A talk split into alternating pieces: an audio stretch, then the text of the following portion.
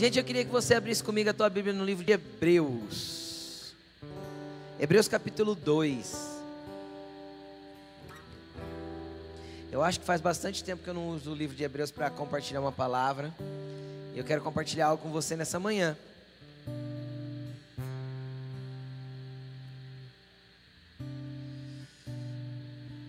Hebreus capítulo 2, nós vamos ler a partir do verso 14.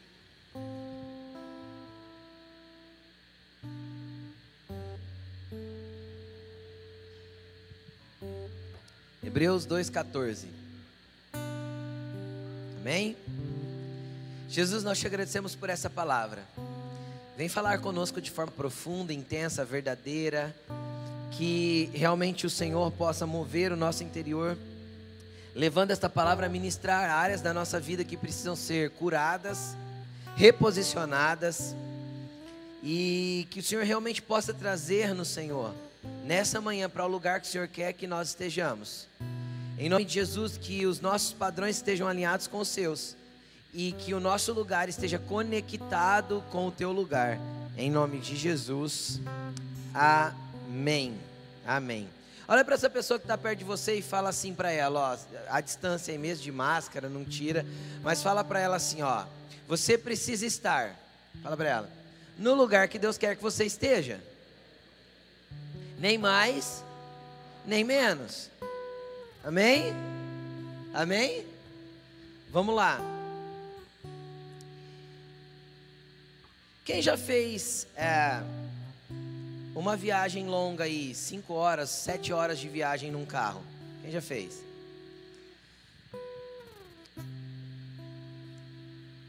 Imagina você entrando aqui na Washington Luiz e depois você pegando, por exemplo, a Bandeirantes e depois você caindo lá na Dom Pedro. Vou pegar tudo pista dupla, pistas rápidas. Preste atenção no que eu vou falar. Mas imagine você entrar aqui na Washington Luiz, sentido São Paulo aí. E de repente você entra, teu carro é um carro 2.0. Mesmo que seja mil, vai fazer a mesma coisa, mas eu quero dar um exemplo de um carro com potência. É um carro 2.0 ou 2.4, um carro bom. E aí você entra aqui na rodovia e você está indo, sei lá, vamos falar lá para São José dos Campos, uma viagem longa, seis horas e meia de viagem. Só que aí você entra aqui na Washington Luiz e você coloca 60 por hora no carro. E vai. Você chega lá em São José dos Campos também, sim ou não? Só que você pode, você vai demorar praticamente o dobro do tempo para chegar lá, sim ou não? Sim ou não? Só que imagina que você entre e você tem o mesmo carro. E você entra aqui na Washington Luiz e de repente você coloca 160 no carro. 170. E aí pode ser que você não chegue em São José dos Campos, sim ou não? Quem e se você chegar, você vai chegar bem mais rápido, fora do tempo devido. Só que você vai provavelmente, se você manter essa velocidade em todo o percurso, você provavelmente vai chegar lá com umas 10, 12 multas. Ou mais. Sim ou não? Porque você estava fora daquilo que você deveria andar. Fala para mim, seja muito sincero. Principalmente quem dirige. Uma viagem a 60 por hora daqui em São José dos Campos é confortável? Hã? Tá, e uma viagem a 100, eu estou falando de ser confortável. Uma viagem a 160 por hora é confortável? Não também. Você vai tenso, você vai preocupado com radar, você vai preocupado com polícia. Existe todo tipo de preocupação. Ela não é uma viagem tranquila. O passageiro, coitado, já entra em desespero, em pânico. O motorista vai preocupado, vai atento, se tem radar, se não tem, se tem que frear. O caminhão que está lento na frente, eu não preciso explicar isso para vocês. Agora, se você entra na Washington Luiz e coloca 110 no seu carro, e quando você caiu na Bandeirantes, você coloca 120, é uma viagem tranquila? Para mim é. Eu chego lá em São José dos Campos como se eu nem tivesse dirigido, tranquilo. Vamos fazer o que tem que fazer porque foi em paz. Que que, por que, que eu estou dando esse monte de exemplo para você? Porque Deus também tem um lugar, uma velocidade e um, um tipo de movimento para nós. Quando a gente andar quem disso, menos que isso, esse lugar não é de conforto. Esse lugar é pesado, é moroso, é lento, é desesperador, principalmente numa viagem longa. Quem quer morrer cedo aí, levanta a mão. Ninguém, né? Quem quer que a viagem da vida seja longa? Amém? Quem quer? Eu quero. Você não quer ver, viver até o dia que Jesus quiser, mas amém? Que seja longa, que a gente cumpra tudo que tem que fazer para Ele aqui na terra. Amém? Quem está entendendo o que eu estou falando? Então, o, o, o trecho é longo, gente? Sim ou não? Se você anda a 60, cara, a vida vai ser pesada, difícil morosa, cansativa, desgastante. Mas se você tentar andar a 160, vai ser perigosa, imprudente, desgovernada. Quem está entendendo o que eu estou falando? E você vai ter contas para pagar ao longo da vida que você não precisava pagar, se você estivesse no lugar certo, na velocidade certa, na constância certa daquilo que Deus tem para você. Amém?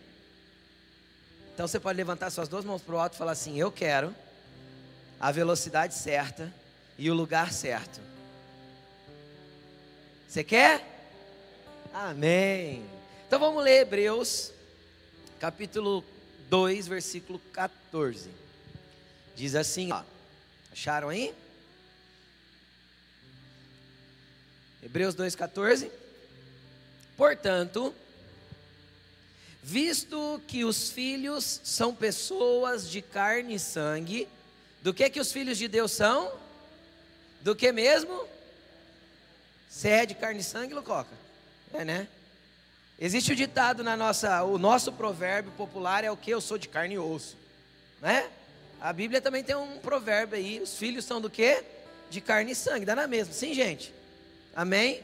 Nós somos seres humanos, carne e sangue ele também participou desta condição. Ele quem? Jesus. Participou desta condição humana, para que, por sua morte, derrotasse aquele que tem o poder da morte, isto é, o diabo. Cara, o dia que eu li isso, eu, se eu não me engano, eu li esse texto segunda-feira. O dia que eu li esse texto, a Laine estava lá na mesa da varanda lá fora e eu estava sentado no meu sofá. Eu falei assim, Laine, escuta isso aqui. Isso saltou no meu coração com, com, com tanta força pelo Espírito. E eu vou tentar derramar sobre a tua vida o que o Espírito ministrou no meu coração no começo dessa semana. Olha só o que ele está dizendo. Não feche que nós vamos ler mais do texto. Mas olha. Nós temos uma condição humana. Assim como a sua viagem tem uma condição segura, dentro dos limites de velocidade, andando naquilo que é correto. Seu carro foi projetado para, dentro dessas condições, responder a qualquer tipo de emergência. Quem está entendendo o que eu estou falando? Nós temos uma condição, nós temos um padrão. E o nosso padrão é que somos feitos de carne e sangue. Nosso padrão é que somos seres humanos. E como seres humanos, dentro da condição humana,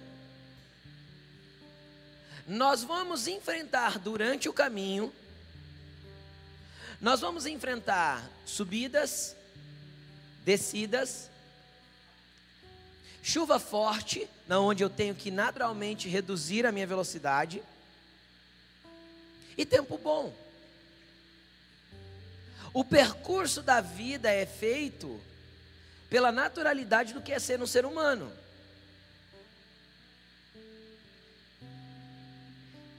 E tudo que a gente faz como ser humano tem uma consequência. Tem algo que a gente colhe depois. E às vezes o que a gente está tentando fazer é mudar. Na verdade, não é a gente está tentando. Na verdade, desde o princípio, eu vou mostrar isso tudo para vocês. Satanás vem tentando mudar o padrão de como o ser humano deve caminhar pela terra. Só que aí eu entendo quando eu vejo que ele também participou desta mesma condição humana. E por que Jesus participou da minha condição humana, da sua condição humana? Primeiro, para que por sua morte, ou seja, Jesus era o que? Deus, ao lado do Pai, estava na eternidade, ele precisava morrer? Era cabível para ele a morte? Não era. Ele se coloca em situação humana para ser cabível para ele aquilo que na nossa cabeça é inconcebível. Você já parou para pensar que a morte nunca entra na nossa cabeça? Quem já parou para pensar isso? Tem alguém que já parou para pensar? Que a morte é um negócio totalmente é, é, não natural para nós? Que qualquer pessoa que a gente perca, ou qualquer pessoa que a gente vê morrer de forma precoce dentro do, do nosso entendimento, não entra. E por mais é, avançado em idade que a pessoa seja, quando a gente quando é alguém querido, a gente sofre. Quem está entendendo o que eu estou falando? A gente nunca está preparado para a morte. Por quê? Pastor, pergunta para mim, um, dois, três. Por quê, pastor? Porque nós não fomos, não fomos criados originalmente para morrer. Então a morte para nós é uma anomalia colocada na humanidade pelo pecado. Então o que, que Jesus veio fazer? Participar da anomalia humana vencendo essa anomalia com a ressurreição. Quem crê que Jesus ressuscitou? Você acabou de cantar, certo? Ele ressuscitou para nossa alegria. E ele participou dessa anomalia para poder experimentar a morte, participar dela e vencê-la. E uma vez que ele venceu, ele derrotou aquele que tinha poder sobre a morte. Quem?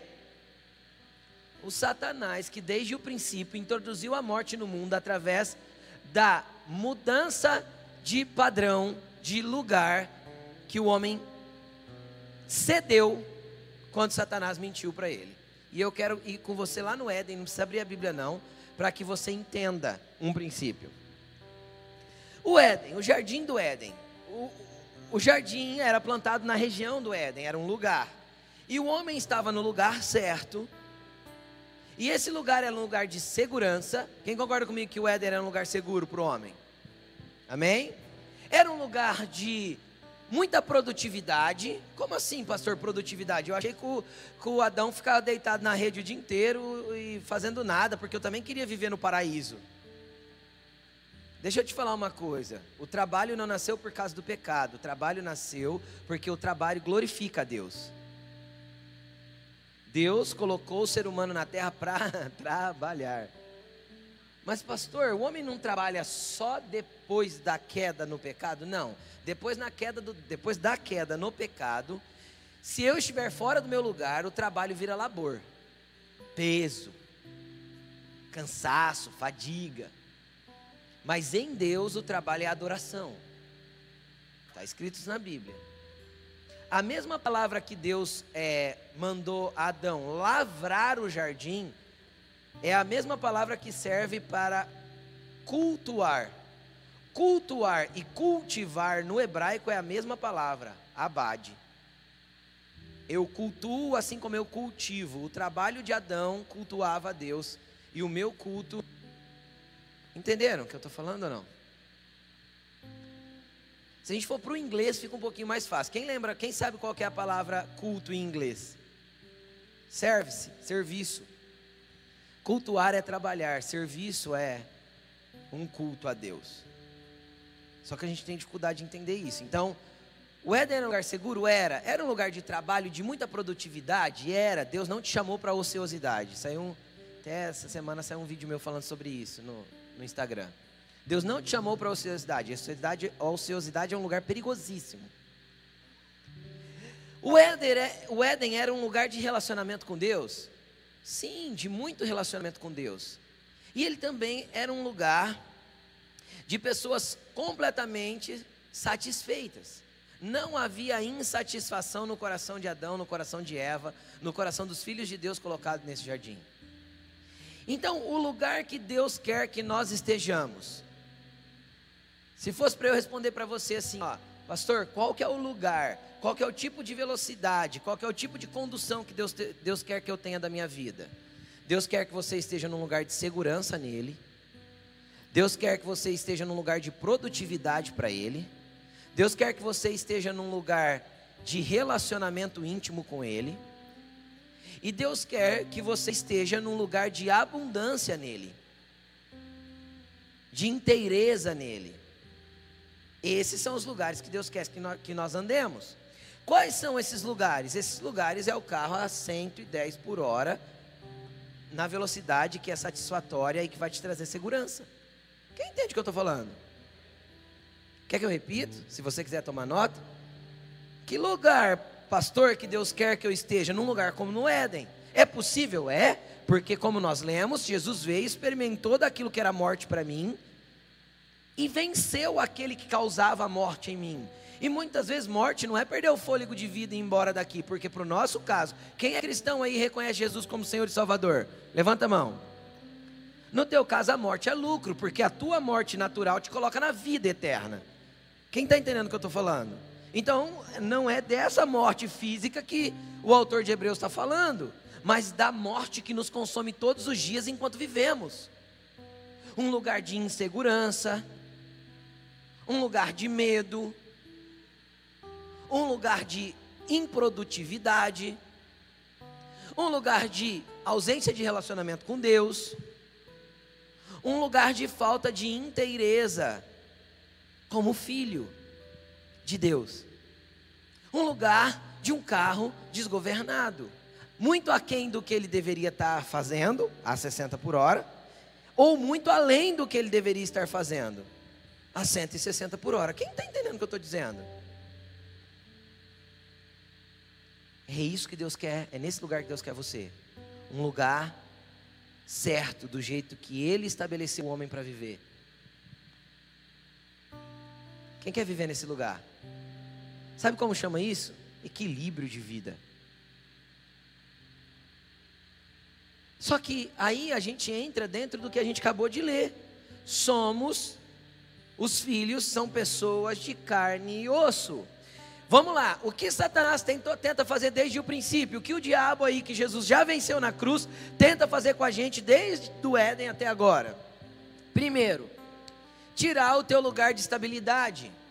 Ele chegou em, em Eva e falou assim: ó, você vai ser igual a Deus se você comer do fruto. Não foi isso a promessa dele? Vocês serão igual a Deus? Essa foi a promessa de Satanás para Adão. Essa foi a promessa de Satanás. E isso o homem busca até hoje. Quem conhece pessoas que querem ser acima do que elas realmente deveriam ser? Quem conhece? Pessoas que se acham, que se sentem, que são orgulhosas, que são soberbas, arrogantes, presunçosas, que se sentem donos da verdade, donos do mundo porque tem grana, que acham que pode mandar em todo mundo, ou seja, pessoas que estão buscando um lugar de Deus na terra. Então a primeira mentira de Satanás é que você pode andar a 160 por hora sem consequências. Entendeu?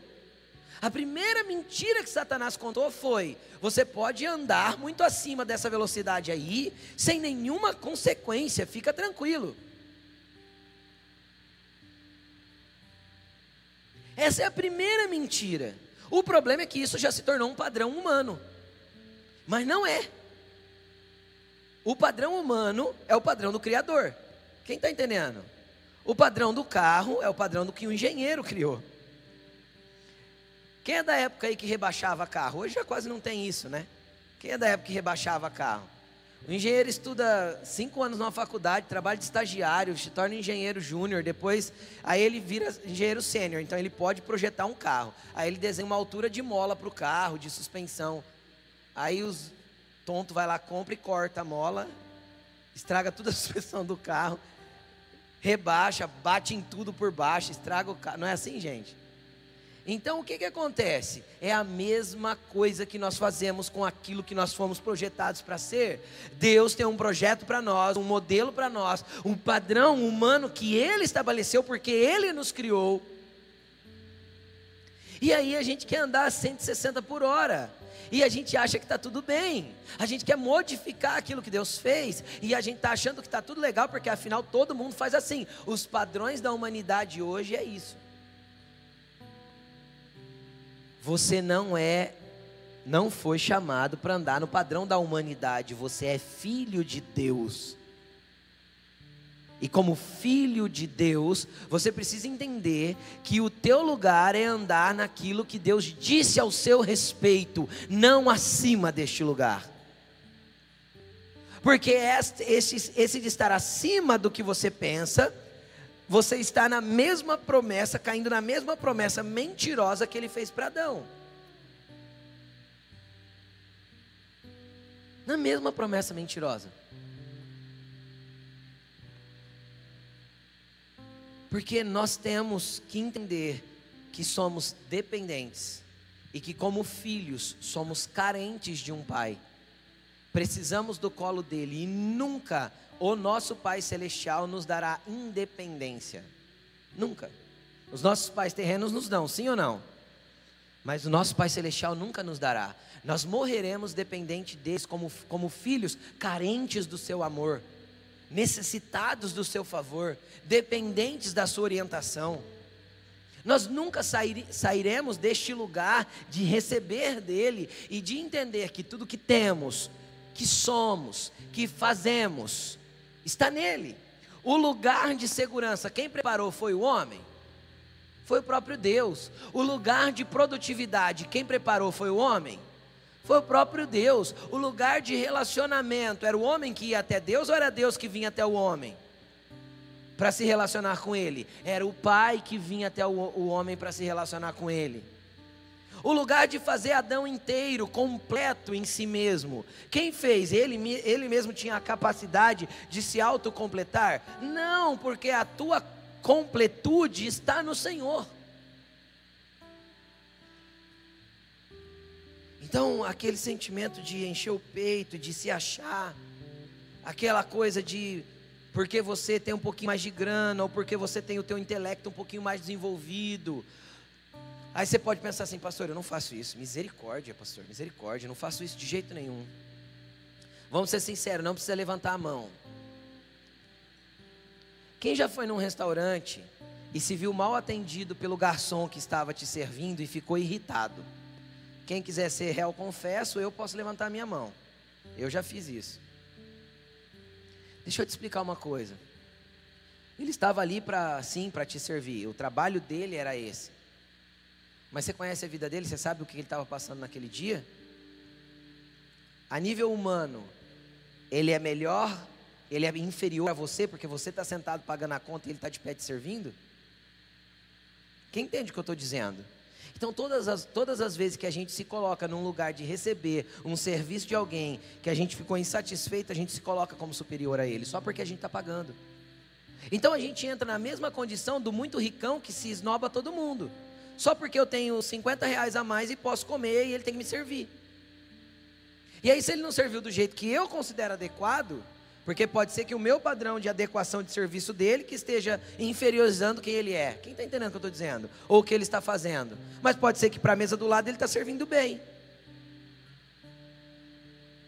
E aí eu fico bravo, chamo o gerente. Olha, pastor, então não vou reclamar? É. Pode ser que você chame ele perto da mesa e fale assim, cara, tá tudo bem, parece que você não está legal hoje. Você já imaginou se você perguntasse isso para ele, que efeito você causaria na vida dele? E estou pregando aqui como quem também se distrai e esquece de fazer esse tipo de coisa. Amém? Quem está entendendo o que eu estou falando? Porque a gente perde os padrões e a gente se acha um pouquinho melhor porque tem dinheiro para pagar quem está nos servindo, mesmo que esse dinheiro seja pouco. Então eu não preciso ter muito para esnobar alguém.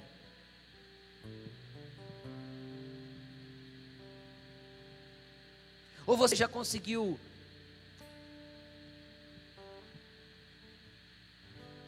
analisar uma profissão e fazer dela inferior porque você acha que não é digna para você? Porque você afinal é estudado. Quem está entendendo o que eu estou falando? Cara, é muito fácil a gente, se, a gente se achar mais. É muito fácil. É que a gente pega só coisas grandes, mas começa a analisar as pequenininhas. Começa a imaginar as coisas de quando a gente inferioriza o outro. E todas as vezes que a gente inferiorizou alguém é porque a gente se acha melhor do que ele. Todas as vezes a gente olha o outro como menos é porque eu me acho mais. E se achar mais é o mesmo lugar que Adão queria. O que, que Adão queria? Se ele já tinha tudo isso, o que, que ele queria? Se achar mais. Isso é um problema que Satanás criou na humanidade. Sempre existiu e sempre existirá. Infelizmente, eu já ouvi, por exemplo, falar muitas vezes, de, em muitos lugares, de muitas maneiras, de igrejas que não aceitam, por exemplo, uma pessoa que está em condição de rua entrar e sentar no culto para adorar a Deus, porque ela está, é, de alguma forma, inadequada para o ambiente.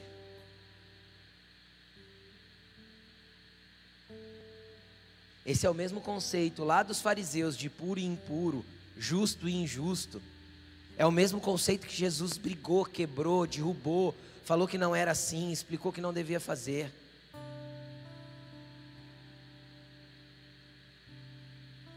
Nós julgamos, nós olhamos para as pessoas de forma inferior, nós estabelecemos padrões que chamamos de humanos, mas não são padrões humanos, são padrões diabólicos do mesmo diabo que Jesus já venceu. Já venceu, sabe por quê? Para ele não ter poder dessa morte estar operando na nossa vida. Porque isso é o carro a 160 por hora e a gente achando que está tudo bem. A multa vai chegar. A conta vem para pagar.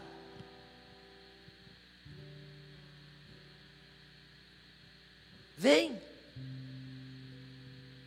Vem, porque com a mesma medida que eu julgo o outro, eu serei julgado. Com o mesmo padrão que eu meço o outro, eu serei medido. É isso que a Bíblia diz. Aí eu entendo quando o apóstolo Paulo falou assim: ó, não tenham um conceito. Não, tenham um conceito equilibrado a respeito de si mesmos. Então para para pensar e analisar tudo isso. Vamos lá, e aí a gente poderia inverter a coisa. Inverter que jeito? Hoje a gente vive a geração da bad.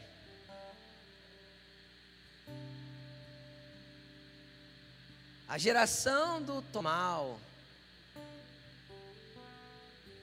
E sim, pode ser que tenha desenvolvido um problema patológico e nós não descartamos isso que tem que ser tratado com profissionais da área. Mas, cara, deixa eu te falar uma coisa. Todas as vezes que o medo assolar o teu coração, todas as vezes que a angústia entrar dentro de você, todas as vezes que a insegurança, a improdutividade, a, o sentimento de que Deus está longe, que Ele não olha por você, que Ele não te ama mais, que é imperdoável o que você fez. Todas as vezes que você sentir isso e que isso bater no teu coração, bater na tua mente, entenda uma coisa: é Satanás, é o diabo do teu lado querendo gerar morte dentro de você de novo, a morte que Jesus já venceu na cruz. É Satanás tentando agora tirar do teu lugar de 110 por hora e te colocar no lugar de 60 por hora. Quem entende o que eu estou dizendo? É Satanás querendo arrancar a tua produtividade, tirar do lugar, o lugar que Deus quer, é o lugar como Éden era, entendeu? Deus quer te, te causar insegurança, é, Satanás quer te causar insegurança, Satanás quer te causar medo, Satanás quer roubar a tua produtividade. Satanás quer te causar distração. E aí você vai tirando o pé do acelerador, e a hora que você percebe você está lento demais, perto daquilo que Deus queria que você vivesse, estagnado, andando de forma amorosa, em lentidão espiritual.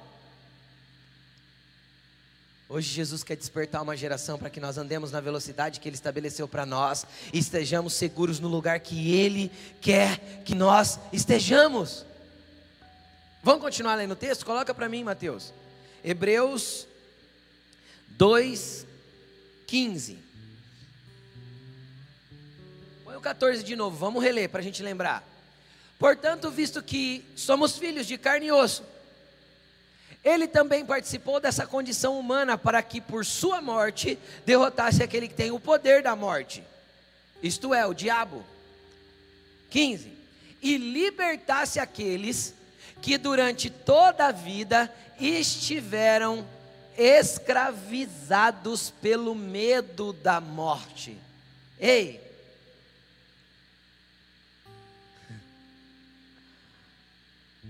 Satanás está tentando fazer você acreditar que não tem jeito de mudar e achar um equilíbrio para a tua vida, sabe por quê? Porque quando você achar o equilíbrio, você é um problema para ele.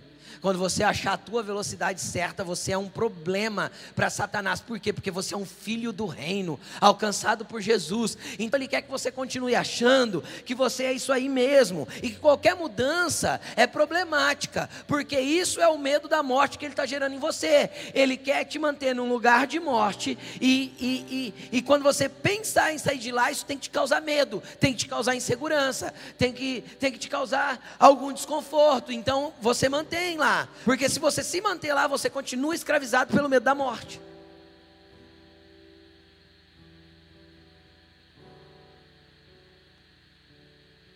Aí eu entendo o apóstolo Paulo quando ele disse: transformem-se, renovando o vosso modo de pensar.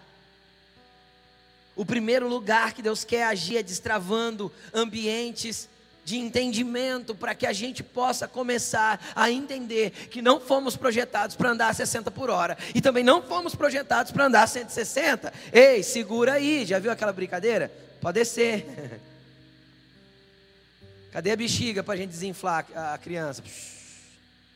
Só que também Deus nos chamou para estender a mão para quem está dentro do poço e falar: vem para fora, porque Deus te chama para a vida, porque dentro do poço se você está dentro do poço hoje, eu estou dando exemplo de José agora, pode ser que Deus só está te, te colocando num lugar para que você encontre o trono do Egito. Quem está entendendo o que eu estou dizendo? Então, se alguém estender as mãos e te tirar de lá, cara, é porque Deus está te encaminhando para o lugar e para a velocidade que você tem que andar. Então saia desse poço aí, aceite a ajuda, busque uma mão que te tira daí. Quem está entendendo o que eu estou dizendo? Se você está dentro do poço, grite, clame por ajuda, peça auxílio. Tem pessoas que podem estender a mão, que podem te ajudar e que podem te tirar desse lugar de, de escuridão para que você caminhe em direção ao propósito.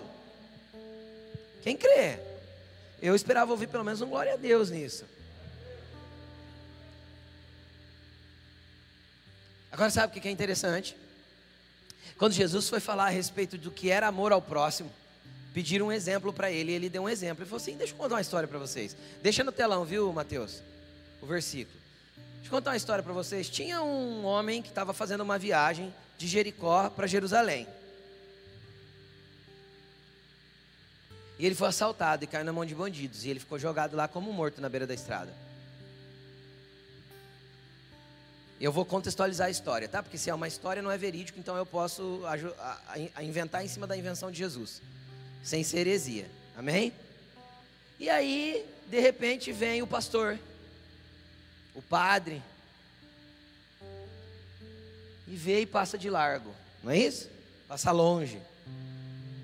Afinal, é só uma pessoa jogada. Aí vem o ministro da adoração,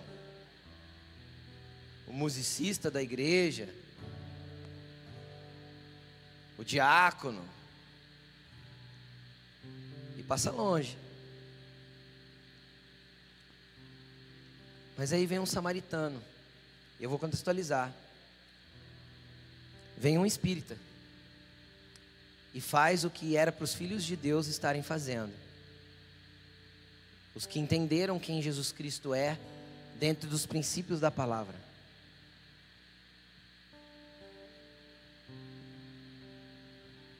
E faz. Aí Jesus perguntou assim: quem amou mais? Quem foi o próximo dessa pessoa que estava caída? Ah, o que parou e ajudou. Façam o mesmo.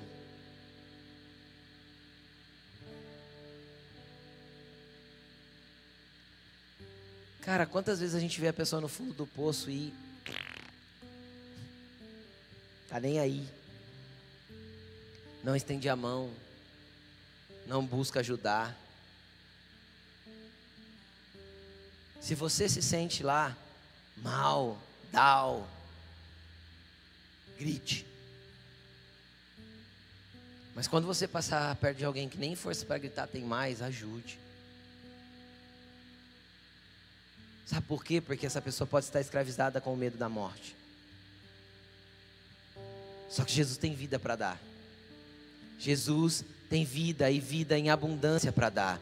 Jesus tem um Éden espiritual que Ele quer inserir a gente, um lugar de segurança, um lugar de produtividade, um lugar de avanço e de relacionamento, um lugar na onde Ele quer nos inserir para que nós andemos conectados com Ele. E aí continua o texto, versículo 16.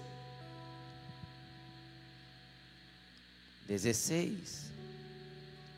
Pois é claro que não é a anjos que ele ajuda, mas aos descendentes de Abraão. Olha o que o autor de Hebreus se preocupou em dizer, cara. Eu acredito que era por causa de quem ele estava escrevendo, ele estava tentando mostrar alguma coisa, mas olha isso aqui. Ele está falando o seguinte: Jesus veio, não veio pra, por causa dos anjos mas veio por causa dos descendentes de Abraão. Você pode falar assim: eu não sou descendente de Abraão, pastor, eu não sou judeu.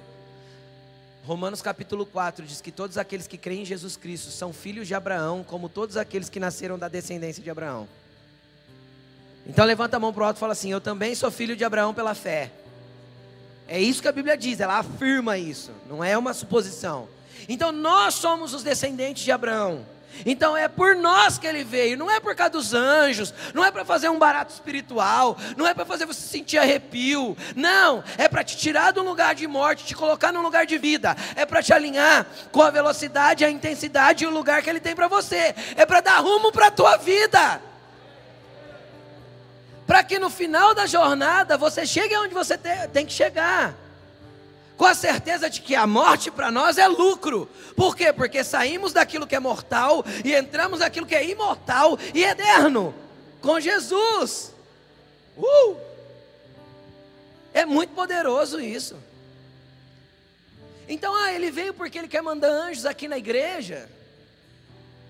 Cara, ele pode mandar quantos anjos ele quiser aqui. Ele falou na. Acho que foi com Pilatos que ele falou. Eu não tenho certeza com quem foi a conversa ali, a hora que ele estava sendo crucificado. Mas ele falou assim: você acha que eu não poderia orar e pedir uma legião de anjos? E o pai ia mandar.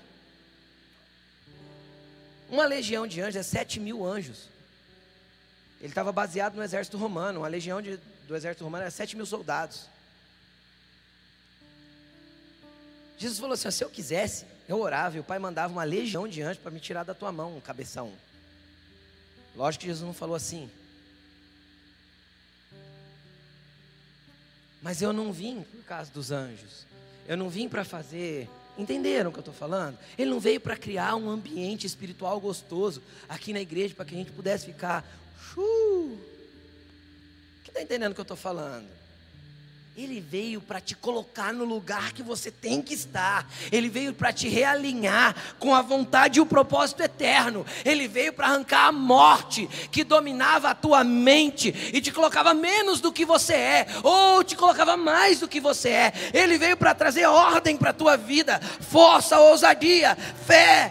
Ele veio para te colocar no Éden espiritual de novo. É isso que ele fez. E que tipo de gente entra nesse lugar? Gente de carne e osso que não espiritualiza a sua humanidade e não finge que é mais espiritual. Deixa eu te explicar uma coisa. Ele não se colocou na mesma condição que nós. Jesus dormia, comia, ia em festa, tirava férias. Jesus, dentro dos três anos e meio de ministério dele, tirou férias com os discípulos. Se for um retiro, se for um tempo de discipulado, eu não sei, mas que ele pegou os discípulos, saiu, saiu da terra de Israel, foi para Tiro e Sidom, só para dar um tempo, porque os fariseus estavam pressionando ele. A Bíblia diz isso, meu Deus do céu. Jesus tinha uma casa em Cafarnaum. Tem gente que Jesus acha que, acha que Jesus era pobre. Jesus tinha uma casa em Cafarnaum. Em, estando em sua casa, Jesus tinha vida humana. Por quê? Porque ele veio participar da mesma condição que nós. Jesus era carpinteiro, já ouviu falar isso? Jesus trabalhou, cara, de pequenininho, possivelmente os 12, porque quando é um menino judeu começa a trabalhar é com 12. Dos 12 ao 30, Jesus trampou. Jesus fez, naquele tempo era diferente, mas Jesus fez mesa, fez cadeira, fez armário embutido, guardar roupa. Jesus ajudou a construir telhado de casa. Quem está entendendo o que eu estou dizendo? Ele participou da mesma condição que nós, para mostrar assim: ó, eu posso viver nessa mesma condição e manter a velocidade certa, para chegar no destino certo, para tocar aquilo que é certo, sem perder a direção. Agora, Deus não quer que você se torne um ser espiritual, angelical, quando você se converte. Você pode ir para a festa? Deve. Você pode louvar ao Senhor comendo uma picanha top? É claro, deve louvar. É. O problema é que a gente. É, é, isso é dualismo grego, né? A gente separa o que é espiritual do que é natural. Jesus nunca separou isso. Tem gente que está assim, ó, na rodinha. Vamos orar para nós comer, gente? Vamos. O fulano, você ora? Oro. Senhor, nessa noite estamos aqui reunidos na tua presença para comermos juntos. O que, que você fez? Ligou o modo sai da humanidade entra na, no, no sistema uau, uau, espiritual, uau, uau?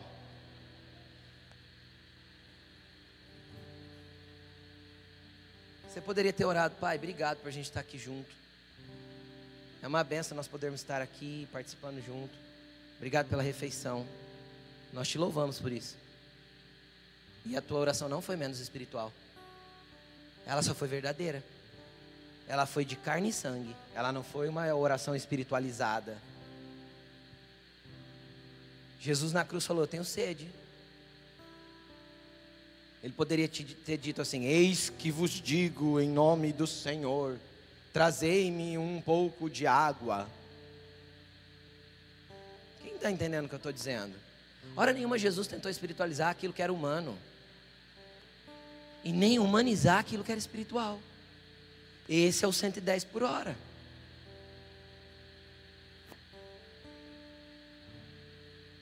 Seja você, mas seja você com Jesus. Mas vamos continuar. 17.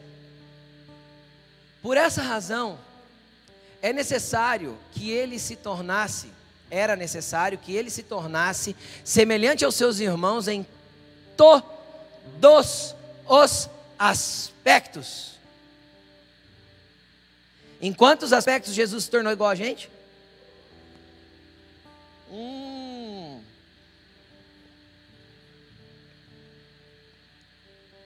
Então, deixa eu te explicar uma coisa. Quem aqui, de repente, teve um dia que você não estava legal, você estava meio down, meio para baixo, meio caidão? Jesus também teve. Jesus chegou nos discípulos e falou assim: Gente, ora por mim. Minha alma está angustiada. E está angustiada funda, tá? O negócio está feio.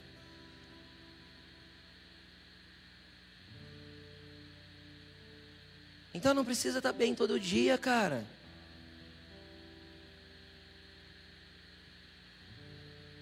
Entendeu? Superman não existe, não. Mulher Maravilha também não.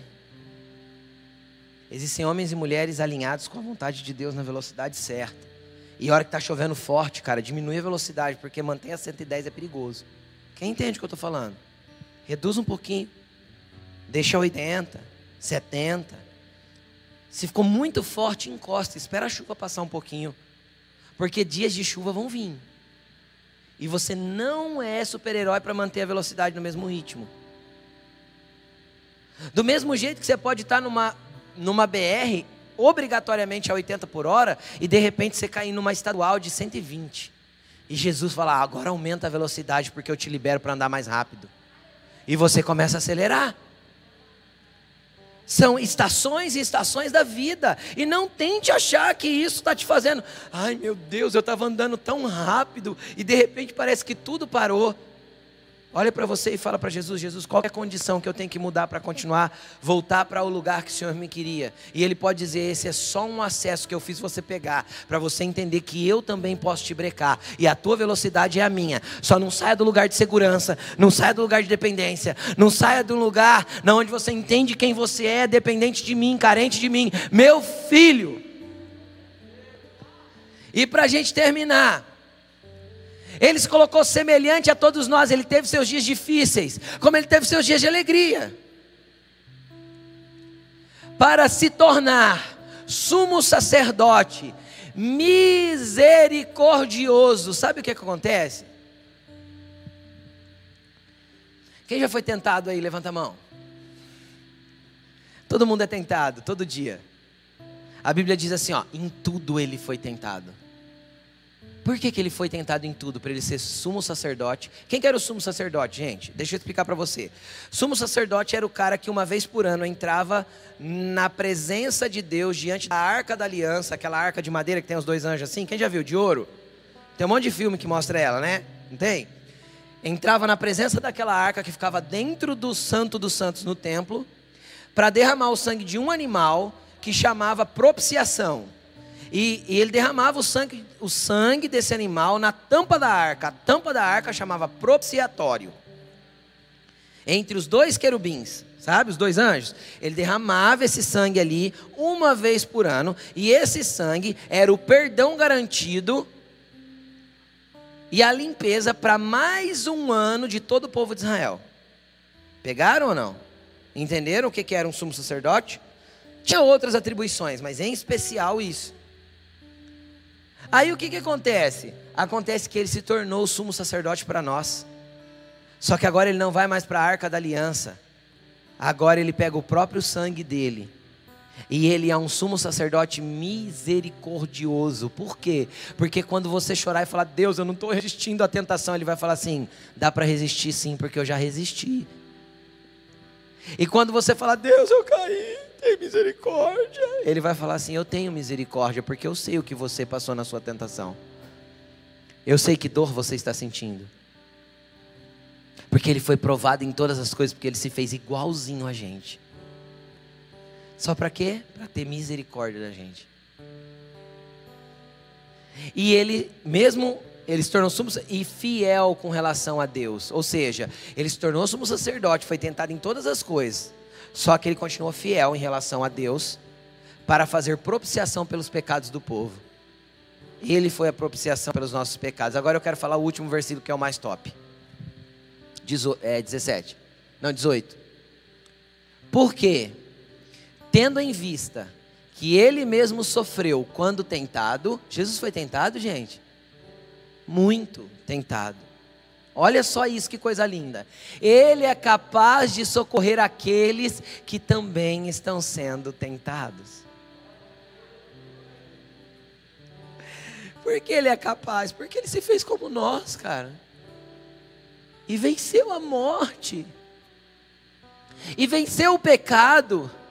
E mostrou que é possível andar na velocidade do Pai e mostrou que é possível andar alinhado em segurança, em verdade, e ele já venceu o diabo. Sabe o inimigo que você tem? Ai, pastor, se manifestar um demônio lá em casa, misericórdia.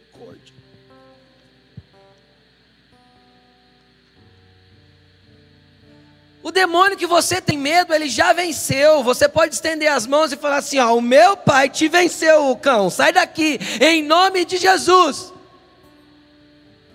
E não tem como ele ficar.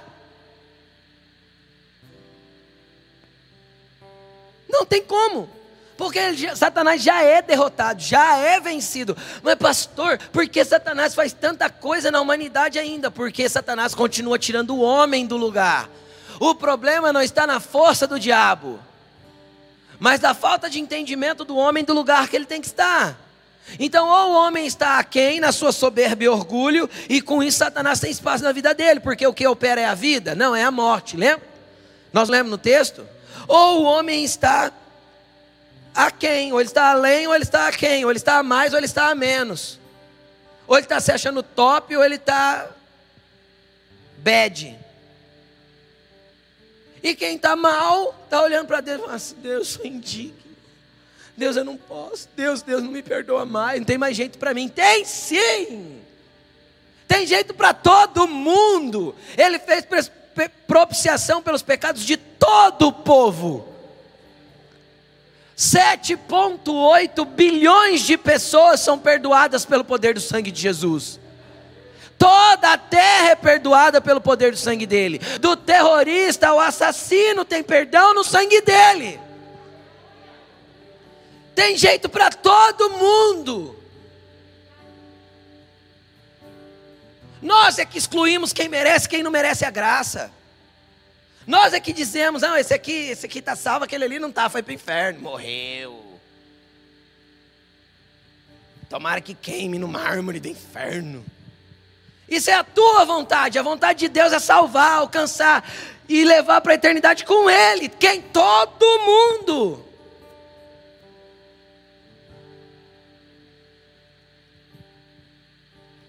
Só que Satanás tem cons conseguido colocar a igreja para a gente encerrar num lugar de improdutividade nos últimos anos, onde a gente seleciona quem merece, quem não merece a graça, onde a gente seleciona quem merece, quem não merece ajuda, onde a gente seleciona quem que a gente deve atender caído na beira da estrada e quem que a gente não deve, onde a gente seleciona quem está sendo salvo e quem está indo para o inferno, a gente até define isso.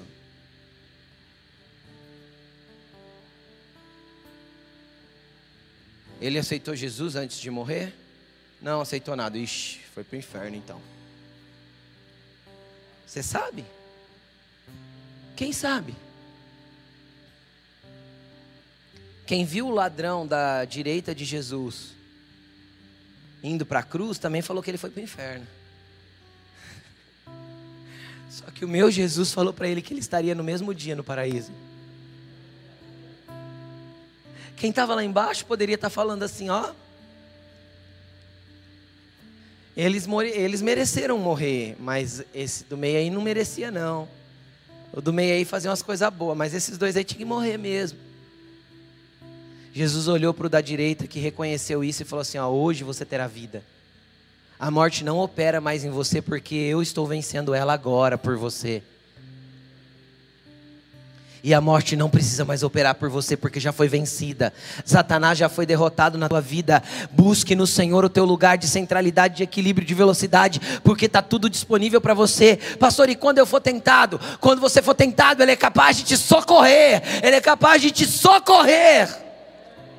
Então, quando Satanás começar aqui na tua cabeça, falando que você é menos, você vai falar assim: Senhor, socorro. Eu preciso do teu auxílio para ficar no meu lugar. E quando Satanás tentar fazer você se achar que você é mais, você vai falar assim: Senhor, me mantém no meu lugar, me desinfla, me desce, porque eu tenho que me manter no lugar que o Senhor quer que eu esteja. Peça socorro e auxílio para o Espírito Santo. A tentação não é mais forte que você, não existe tentação senão humana, mas é Deus quem dá o escape. Coloque-se de pé. Tem um lugar de segurança para você. Tem um lugar de segurança para você. Tem um Éden espiritual que você pode viver todos os dias. Mas, pastor, eu vou para o jardim? Vai, você vai para o jardim espiritual, porque aqui na terra você vai viver como Jesus viveu. Tendo dificuldades, tendo dias maus, tendo fraqueza, sendo humano. Deus nunca falou de você ser super-herói. Você vai ser humano aqui na terra, mas seja humano entendendo o teu lugar. Você tem em Deus um lugar de segurança, você tem em Deus um lugar de abundância, você tem em Deus um lugar de relacionamento, você tem em Deus um lugar de completude, de inteireza. Deus não quer que você ande vazio, porque Ele te enche. O que, que você vai orar? Nessa manhã a oração é de entrega, não tem outro jeito, é se rendendo. É eu me rendo, Jesus, para estar alinhado com o teu propósito e a tua vontade, com a tua velocidade. Senhor, eu tiro o pé do acelerador agora e eu peço que o Senhor seja o piloto automático.